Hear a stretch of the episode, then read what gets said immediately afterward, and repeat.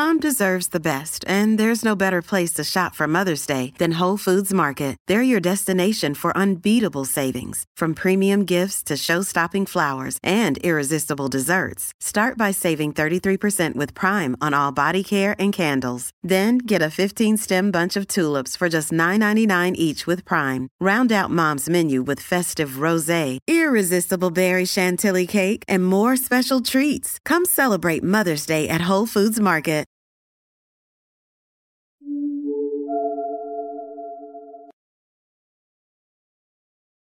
大家好，欢迎来到本期的道士见闻录。那是十几年前，我和师弟一老蒙，还一起在师傅的道观学习的时候，朴实善良的张才艺被师傅收留，在道观里做杂物。我和一老蒙的工作减轻了不少。那时候年纪还小，比较贪玩，总想着有机会能出去玩。师傅看我俩干活时间久了，就心烦气躁的。也有点发愁，毕竟年轻人还是心浮气躁，活力无限，整天闷在道观里做事也坐不住，寻思找个机会给我俩放个假。正巧易老蒙有个姑姑嫁到了岳阳县的荣家湾，有一次回家里探亲，要回荣家湾时，顺路来看看易老蒙，还给师傅带了些土鸡蛋来。姑姑说起在荣家湾好玩的事来，我和易老蒙都很向往。师傅看我们已经按耐不住躁动的心了，就给我们放了十天的假，让我和易老蒙去姑姑家玩几天。我和易老蒙就收拾了些行李，好在是夏天，也不用带特别厚的衣物。年轻力壮的小伙子，地上铺张凉席就能睡，所以也不需要铺盖。那个年代还没通高铁，我们俩和姑姑走到县里，再坐大巴到岳阳县，又走了十几里路才到姑姑家。易老蒙的姑父看到我们俩也挺开心的。姑姑结婚虽然早，但俩人还没要孩子，平时主要靠养鸡、卖土鸡蛋为生。易老蒙的姑父很能干，能自己用铁网做鸡笼，手巧，力气也很大，还有几亩地，生活还不错。早几年就盖了三间新的瓦房。姑姑让我们俩住其中的一间，我们放下行李，就问姑父有什么好玩的。姑父想了想，说：“这样吧，明天一早你们俩跟我挖蛇去。”易老蒙瞪大眼说：“挖蛇？挖出来干什么？”姑父说：“这附近还挺多蛇的，平时会窜出来把鸡咬死，挖到了也可以捉住卖给县里。明天咱们一起去，挖出来的蛇卖了钱给你们分一点零花。”我和易老蒙很高兴，期待着去挖蛇。虽然第二天要早起，但是激动的睡不着。第二天一早，我和一老蒙还在睡着，姑父就把我们喊醒了。天还蒙蒙亮，洗漱完，我们带着挖洞的锄头、铁锨等工具就出发了。姑父家里的鸡是散养的，晚上才回笼，所以住在离山很近的地方，附近也没什么邻居。姑父带着我们往山脚下走了一阵，说：“就在这里了。”我问道：“要怎么找蛇呢？”姑父说：“看地上。”如果有小洞，比拇指粗一些的，就可能是你们先找吧。找到了喊我。说完，我们三个就分头在地上找小洞了。我找来找去，只找到两个蚂蚁窝，有些气馁。突然，一老蒙喊道：“我找到了！我找到了！”我顺着喊叫声走过去，看一老蒙蹲在地上，手朝着前面一点的位置指过去。姑父也跟着过来了。那是一个上坡，洞大概是水平方向稍向上延伸的，里面黑洞洞的，什么也看不到。奇怪的是，洞口长了一朵白色的小花。仔细一看，那朵白色的小花刚刚好就长在洞口中心的位置，茎杆伸出洞口，花遮挡在洞外。姑父看了一下洞口，比划了几下，说：“这个应该是蛇洞。”我因为没找到蛇洞，有些灰心丧气。问姑父怎么判断是不是蛇洞？姑父说：“你看洞的边缘是光滑的，跟用砂纸打磨过一样，只有蛇来回进出能造成这样的洞壁。那就挖挖看。”我拿起铁锨，正要对着洞口挖，姑父说：“先不要动，你这样挖下去，有时候土把洞口给掩埋了，你就找不到洞了。那应该怎么挖？”姑父拿出我们带来的一根长长的铁签子，往洞里插，插了大概一米五左右，就插不进去了。如果这里插不动了，可能就要拐弯了。说着，姑父把铁签子往回抽了一点，又用力插了进去。只听见轻轻的“叮”的一声，像是金属相撞的声音。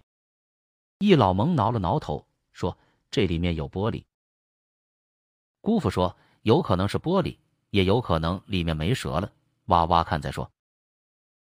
姑父把签子插到再也插不进去为止，然后我们仨开始顺着签子挖。挖了半个多小时，总算是挖到头了。姑父小心翼翼的把签子抽出来，伸头过去往洞里瞧了一会儿，说：“奇怪，怎么还是直的？”说完，他把签子插进去，又插了一米多，顺着洞口的反方向看。跟刚才挖的痕迹是笔直的一条线，方向也完全一样。姑父说：“这有点邪门呢。”我说：“再用力捅捅看，有没有那个声音了。”姑父抓紧签子往外拔了一点，用力戳进去，又是“叮”的一声。这时候，我和易老蒙已经抑制不住好奇心了，不等姑父说，就挖了起来。挖了一阵，签子到头了，姑父拔出签子。往洞口看了一眼，汗瞬时间就把领口浸湿了。姑父说：“里面还是笔直的。”我和一老蒙都有点惊恐，但也完全不知道到底怎么回事。这个洞实在是匪夷所思。按照易老蒙姑父的判断，应该是蛇洞。可用铁签子猛地戳进去，会有金属相撞的清脆声响，挖却挖不到任何金属材质的东西。易老蒙说：“难道是说里面有个蛇，尾巴上有个铁块块，蛇往里钻，洞是直的？不应该。你想，如果尾巴上有个铁块，蛇在往里钻，应该是我们用铁签子往里戳的时候，它就能感觉到。应该在戳的时候，它就往里钻了。”姑父颇意外的看了看我说：“你小子挺懂啊。”我说：“这个就是照常理来推测的。”咱们这应该是碰见怪事了。姑父说：“我也没见过这样的蛇洞。”易老蒙说：“再挖一次，不行就算了吧，我觉得有危险。要不咱们回去问问老人，村里有个潘公，见多识广，年纪最大，没准知道。”我和易老蒙都赞成了。把工具收拾好，我们仨下山了，把工具都放回家以后，去找潘公。潘公家离山脚下比较远，差不多三里路的样子，是两间比较老旧的平房。潘公一个人住，孩子们好像去省城打工了。潘公听说已经八十八岁了，但精神还好。姑父带了一篮土鸡蛋给潘公放下了，问道：“潘公，我在山上挖蛇，挖到怪事了。”潘公说：“哟，什么怪事？”我们看到一个蛇洞，拿签子往里戳。有叮叮的声音，挖到签子头，什么都没有，又能往里戳一米多，还是有那个声音。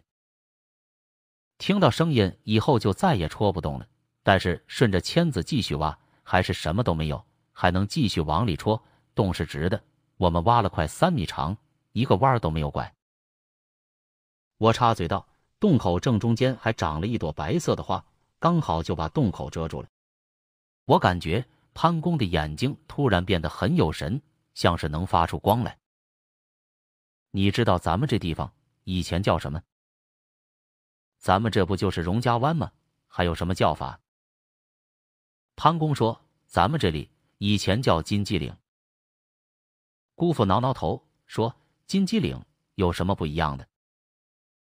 传说以前有个仙人在这里放了一条金蛇，一只金鸡。每隔几百年都会出来一次，有德行的人才能得到。那您的意思是，我们碰见的就是这条金蛇？潘公笑了笑说：“能不能挖到，就看你们的缘分了。”我也是以前听老人说的，这条蛇全身都是金子，还会动。我小时候听到了还不信，金子怎么会长腿自己跑？没想到让你们发现了。易老蒙说：“哎呀。”要是能挖到，还不发财了？我觉得这个没那么容易。咱们仨个人挖还是挺费劲的，得多叫点人。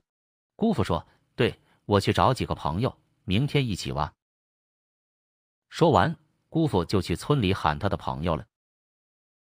隔天早上，山脚下居然浩浩荡荡云集了五六十个青壮年男子，有些还是隔壁村来的。不知是谁把这事给说出去了，引得大家都要来挖金蛇。大家让姑父带路去找金蛇的洞。姑父也是没那么吝啬的人，想着有钱大家一起分，就痛快的答应了。到了洞前，就有人要开始直接挖，被姑父制止了。姑父说：“咱们人这么多，不能乱，别把洞挖塌了。大家一起行动，挖出金蛇来，人人有份。”众人觉得有道理，也就停下了。姑父小心翼翼的把签子又插进洞里，这次也是戳进去一米多就戳不动了。慢慢抽出来，猛地捅进去，也是有“叮”的一声。大家听到这声音，都面露喜色，就催姑父下令。姑父说：“大家顺着这个签子挖，小心点，别给挖塌了。”几十个青年毕竟效率还是高，几分钟就挖到了签子头。姑父抽出签子往洞里看了看，说：“不行，还是慢了。”又进去了，看不到。这次签子往里继续插。还是笔直的方向，伸进去了，差不多有三米，就再也戳不动了。众人继续开始挖，如此反复，一天挖下来，挖出了一条一百多米的沟来，仍然连一粒金子也没见到。已经挖开的沟仍然能看见蛇洞的残余部分，洞壁光滑的像是被钻头钻过又打磨了一般。大家不免有些灰心丧气，天黑了就都回去了。约好明天继续挖。隔天早上，大家又带着工具准时出现在蛇洞附近。我说：“可能不是我们挖的太慢了，这么多人挖，一直也挖不到，应该换个方法试试。”姑父问：“那你有什么好方法？”我说：“先把签子戳进去，看看能戳多深，然后我们用尺子量出这个金蛇大概的位置来。既然挖了一百多米。”发现这个蛇只会往前钻，我们在签子戳不动的位置往前两三米的地方挖个大坑，蛇洞挖它了也没事，它就不会往前继续钻了，被困在里面。然后再从签子这边顺着挖，如果蛇往前钻就钻不动了，就算钻出来了也会掉在大坑里，那我们就可以直接捉了。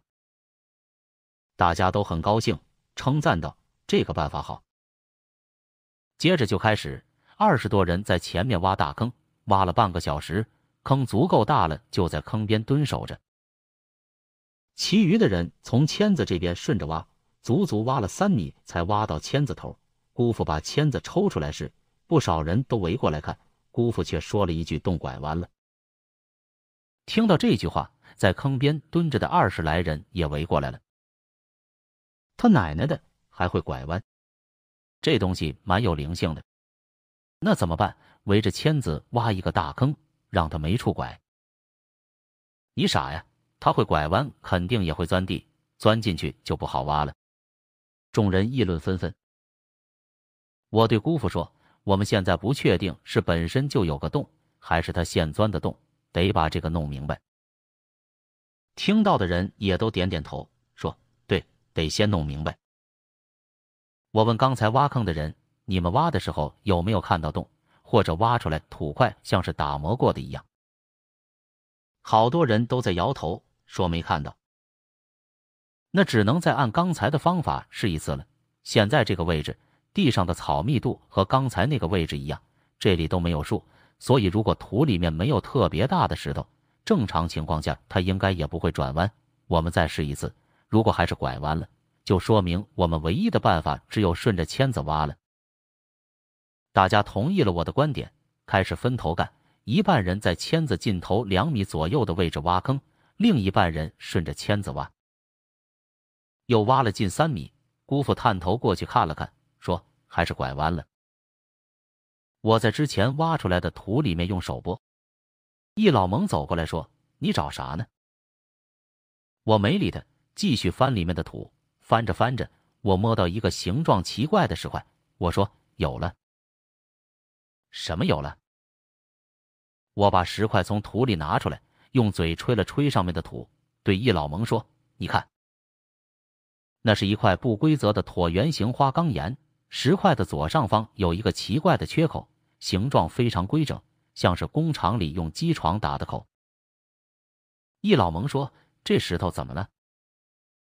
我小心翼翼地吹着石头的缺口表面的灰尘，放在太阳光亮一点的地方看了看，：“你看，这里有金色的痕迹。”易老蒙接过石头，仔细看了看，跟姑父说：“这石头好像是金蛇直接钻穿的，上面还留下了一点金粉。”众人纷纷围过来看，真的是金蛇，这家伙厉害啊！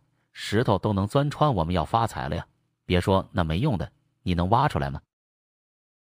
大家讨论了半天，也没个好办法。不过谁也没有气馁，因为金蛇就在眼前。最后还是决定继续顺着签子挖。几十号人就这么继续挖了三天，挖到了半山腰上，这条金蛇仍然没有要停下来的意思。第四天早上，已经有许多人放弃了，剩下的人找到蛇洞，发现把签子戳进去没有叮叮的声音了，一次就挖到了头，洞里空空如也。